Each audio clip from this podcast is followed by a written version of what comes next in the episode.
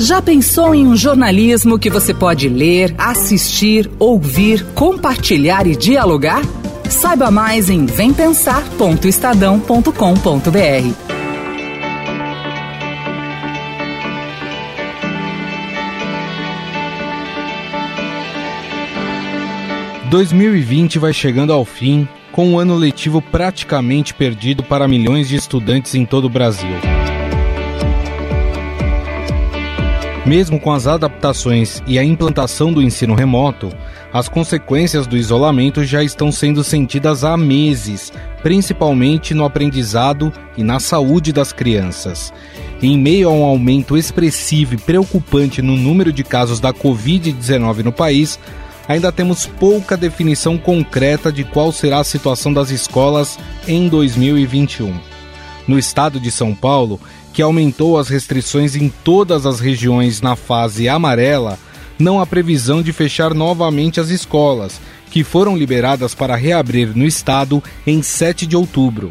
Na semana passada, a Prefeitura do Rio de Janeiro fechou novamente as escolas municipais por causa do aumento de casos na cidade.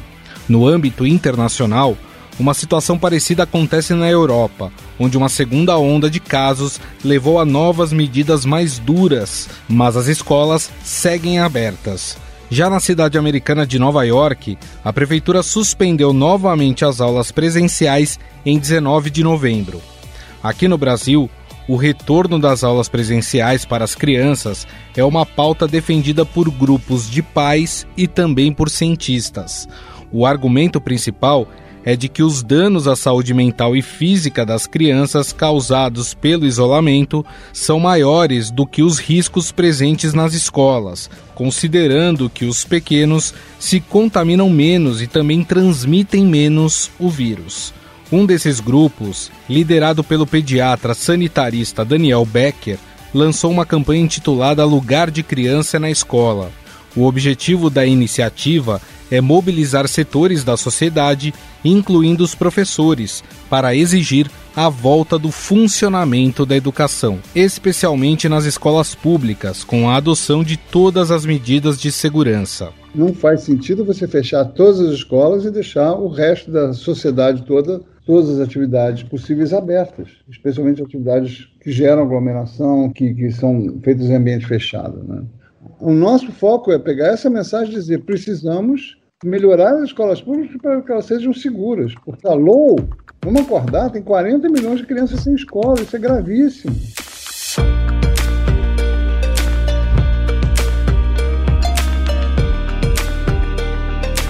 No episódio de hoje, quem conversa com a gente sobre essa campanha, os prejuízos gerados pela pandemia no setor de educação e as perspectivas para 2021 é a repórter especial do Estadão, Renata Cafardo.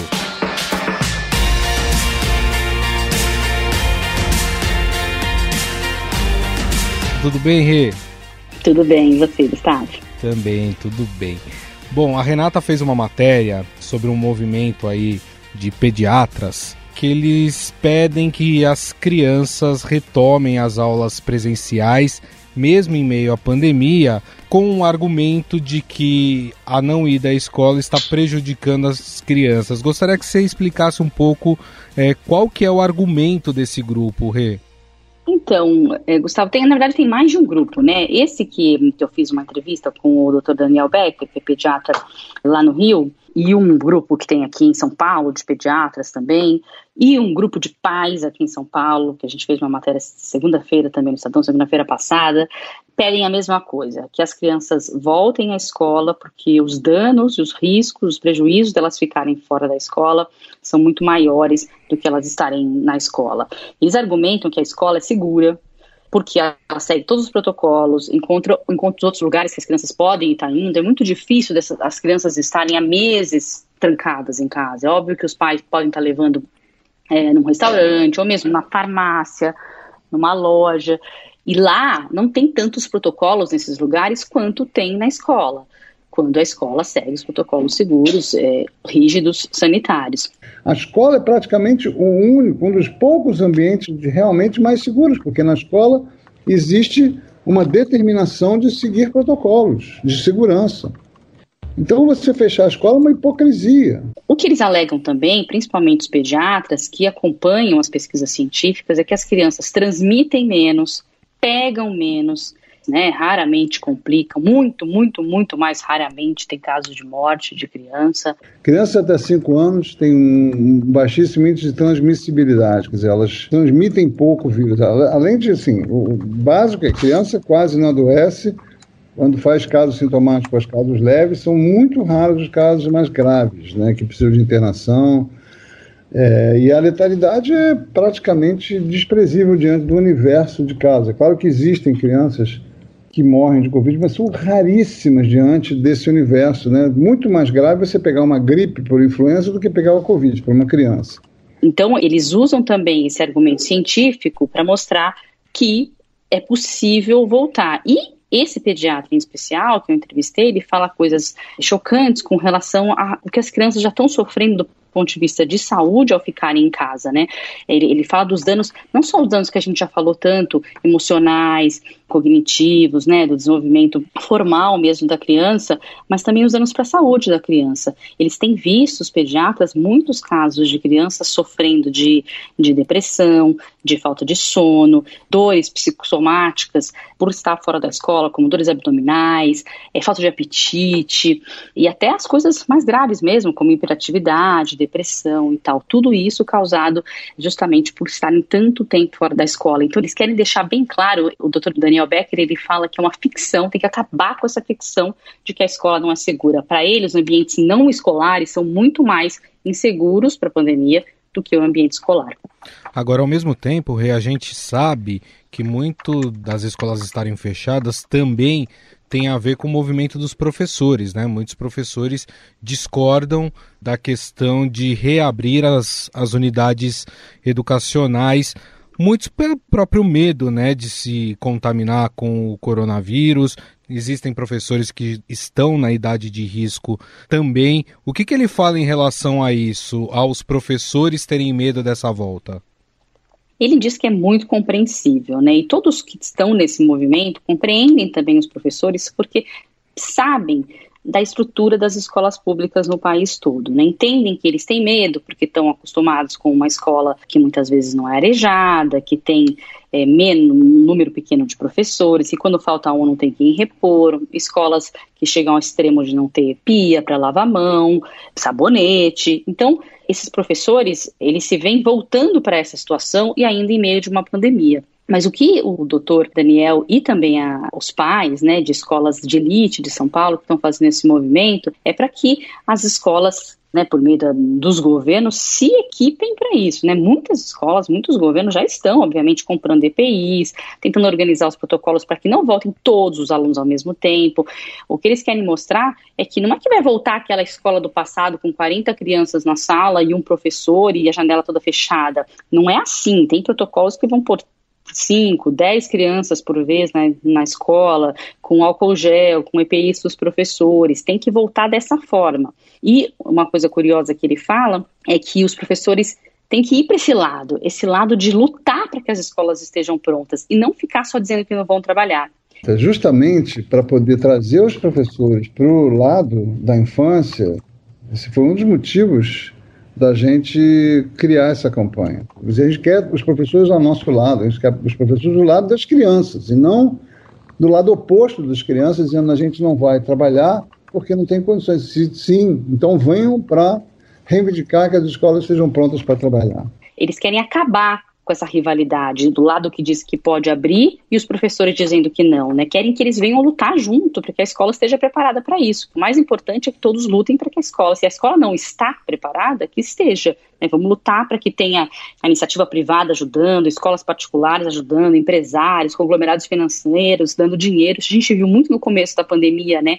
Muitas doações para a área de saúde, especialmente, e agora diminuiu muito, né? As pessoas reclamam que isso diminuiu muito. Então, se quer fazer uma grande mobilização para que as escolas que não estão preparadas estarem para pelo menos em 2021 as aulas voltarem presencialmente. É, esse ponto que você tocou é muito importante porque a gente sabe que a realidade do nosso país ela é completamente diferente, né? Nós temos as escolas privadas que tem os seus recursos maiores do que uma escola pública. Inclusive, numa matéria que vocês mostraram, a reabertura das escolas aqui em São Paulo, tinha colégio particular que tinha aquela câmera térmica para verificar a temperatura do aluno. Isso a gente sabe que não acontece na escola pública. Eles fazem essa diferenciação também do fato de que as instituições privadas estão mais preparadas do que as públicas, Rê? Sim, isso há essa compreensão, né? Mas também a gente também não pode assumir essa posição de que não tem nada na pública. Sim, os governos, pelo, pelo que eu acompanho aqui em São Paulo, em alguns, é, alguns, na verdade, muitos secretários no Nordeste, no Sul do país, estão sim investindo nisso, sem nenhum apoio do Ministério da Educação, é bom deixar claro, com pouco dinheiro, pouquíssimo dinheiro que veio só recentemente do Ministério da Educação, mas com muito dinheiro dos estados e dos municípios, estão sim tentando preparar suas escolas. É claro que vai ter escola não preparada, mas também não pode se dizer que os governos não estão fazendo nada. Estão, estão comprando EPIs, estão passando dinheiro para que as escolas façam reformas, mas não é nada muito mirabolante que precisa ser feito. Não precisa ter essa câmera, por exemplo, que tem nas escolas privadas. Se você tiver termômetro, e termômetros foram comprados aqui pelo governo e pela prefeitura, por exemplo, já é suficiente. Não precisa ter essa câmera que mede a temperatura. Se você tiver professores substitutos, para a gente ter mais professores para dividir a turma, porque alguns têm que ficar em casa enquanto outros vão para a escola, porque não é todo dia que vão para a escola. E aqui a prefeitura já fez concurso para esses professores temporários para ver esses para substituir, por exemplo, já ajuda. Se você arejar a sala, fazer pequenas reformas para arejar, é claro que uma não pode entrar numa sala para dar aula em plena pandemia com uma sala fechada sem janela. Então, essa sala não vai ser usada. Então, você vai procurar espaços abertos para essa aula ser dada. É no pátio, é em, em convênios com parques ou em jardins os pediatras cita até vão fazer convênios com pátios de igrejas, clubes, para que essas crianças possam levar, ser levadas para aulas ao alívio, porque as atividades ao alívio é muito difícil de haver contaminação nesse tipo de atividades entre crianças, principalmente. Diminui muito, muito, muito, muito, é quase nula, ele diz a contaminação em atividades ao ar livre. Então, é muito mais processo, é muito mais organização do que dinheiro propriamente dito para fazer grandes reformas, entende? Então tem sim investimento a ser feito e precisa não só mobilização das secretarias estaduais e municipais de educação, mas também articulação, por exemplo, com a saúde, parques de jardins, segurança, um clube né, que possa ceder seu espaço para atividades escolares é fundamental. E para isso tem que ter guarda municipal, tem que ter água, tem que ter, enfim, uma série de providências. Precisa de um trabalho integrado das secretarias municipais e estaduais. E os governos estão pensando nisso. A gente não pode dizer que eles estão deixaram para lá.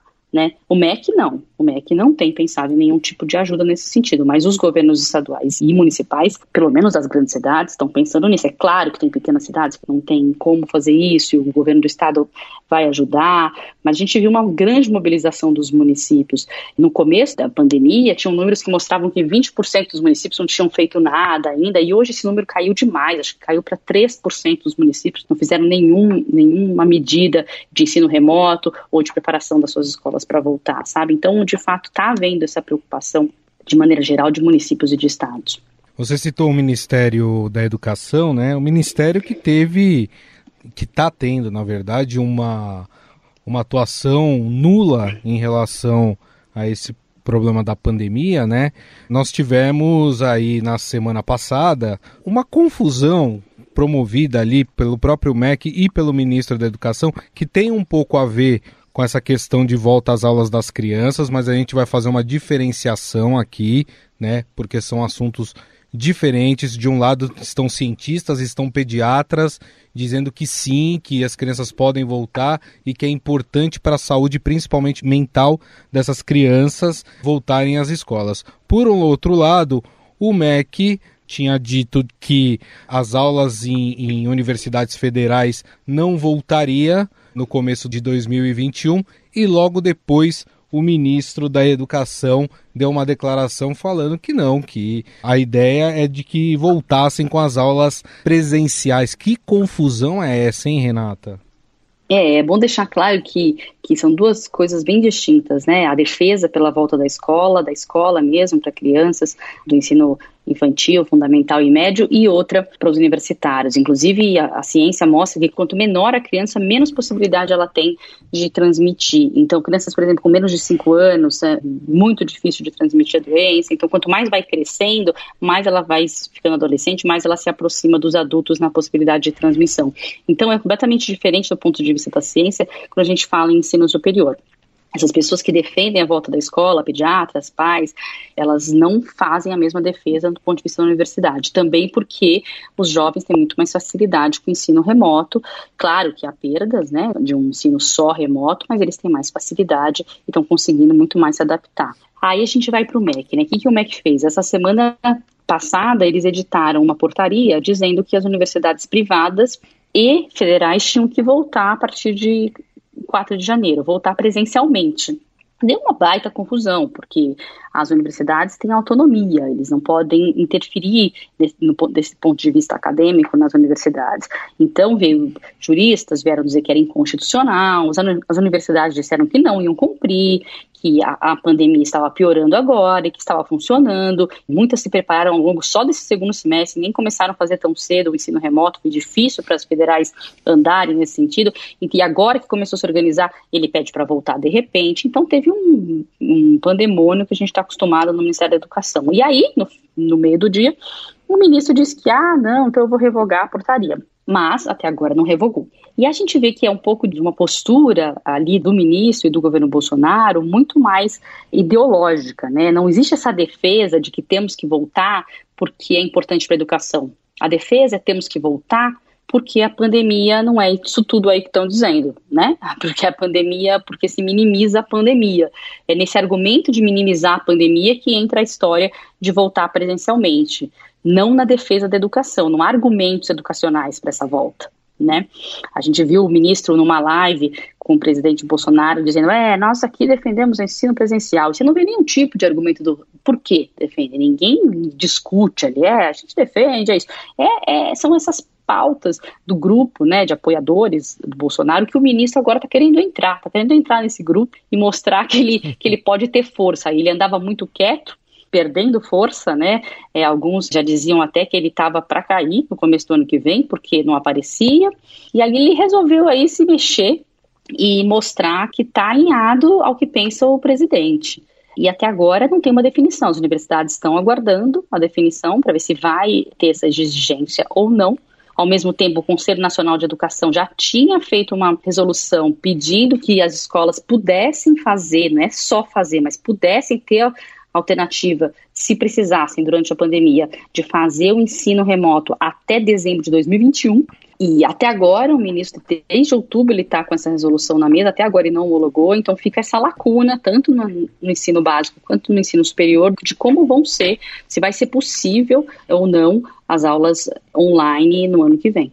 Agora, dá para a gente quase ter uma certeza de que essa questão, caso o Ministério não toque essa resolução para frente e exija a, as aulas presenciais, que essa questão vai ser judicializada, né, Rê? Ah, sim, sim. Eles não têm essa autonomia para mandar né? É, eles não têm essa, essa prerrogativa. Quem decide, principalmente no caso das universidades, são elas, principalmente nas universidades. No caso das escolas, fica confuso, entendeu? Tem que ter uma regra e não está sendo. O Ministério não fez nada, fez só essa portaria para as universidades. Com relação às escolas, o Conselho Nacional fez essa resolução e eles não aprovam. Então vai ficar uma coisa de escola que quer voltar, escola que não quer voltar, dentro de cada estado, de cada município. Os conselhos estaduais e municipais também têm que fazer as suas normas e eles não sabem o que fazer se não houver uma norma federal. Por isso que fica essa confusão, entendeu? Daí um estado vai conseguir fazer, o outro não. Por isso que tem que ter uma norma ali federal para ajudar a regular isso. Mas é difícil que o MEC consiga impedir que haja num contexto de pandemia. É praticamente impossível, né? Porque as regras sanitárias são definidas pelas cidades, pelos governos locais. Então a cidade pode ser mais restritiva. Se ela disser aqui as escolas não podem funcionar, não, não existe o MEC dizer que pode funcionar, entendeu? Perfeito. Bom, nós conversamos com Renata Cafardo, repórter especial aqui do Estadão. A gente falou aí sobre volta às aulas presenciais, mas em dois contextos. Um, por parte dos pediatras, que são cientistas, que estão chamando atenção para problemas que podem ser gerados nas crianças caso elas fiquem muito tempo em isolamento e acabem não retornando à escola. Esse é um ponto. E depois, a nau à deriva, que é o Ministério da Educação, que fala uma coisa numa hora e no mesmo dia muda de opinião. Renata Cafardo, vou te dizer, você é uma guerreira por cobrir o Ministério da Educação, viu? Não é fácil. A gente está chegando ao, aos dois anos, né, ao meio do governo Bolsonaro, com esse MEC que continua inoperante, atrapalhado, né? Já tivemos três ministros e ele não, não anda. É verdade. Muito obrigado, viu, Rio? Um grande abraço para você. Outro, obrigada a você.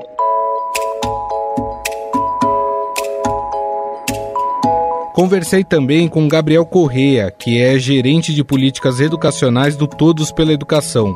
Para ele, a ciência já comprovou que os impactos são fortes nas crianças e adolescentes.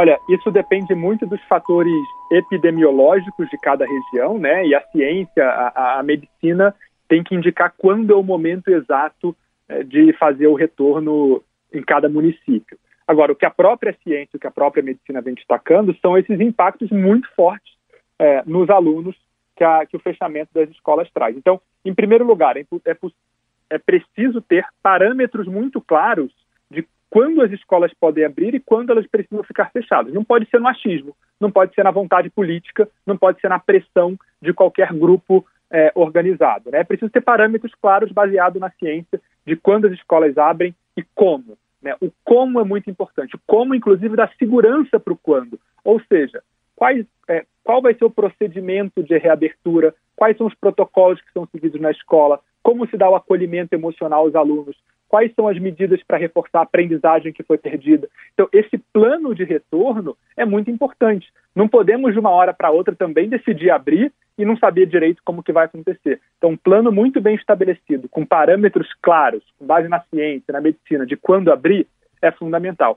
E esse quando abrir é importante a gente considerar os riscos da pandemia, os riscos epidemi epidemiológicos, mas também esses impactos brutais sabemos que não, não vai dar para esperar é, estar 100% controlado, com zero risco, para promover um retorno gradual das atividades. Né? É possível fazer isso com segurança, ouvindo a medicina e considerando os impactos nas crianças e nos adolescentes. Estadão Notícias.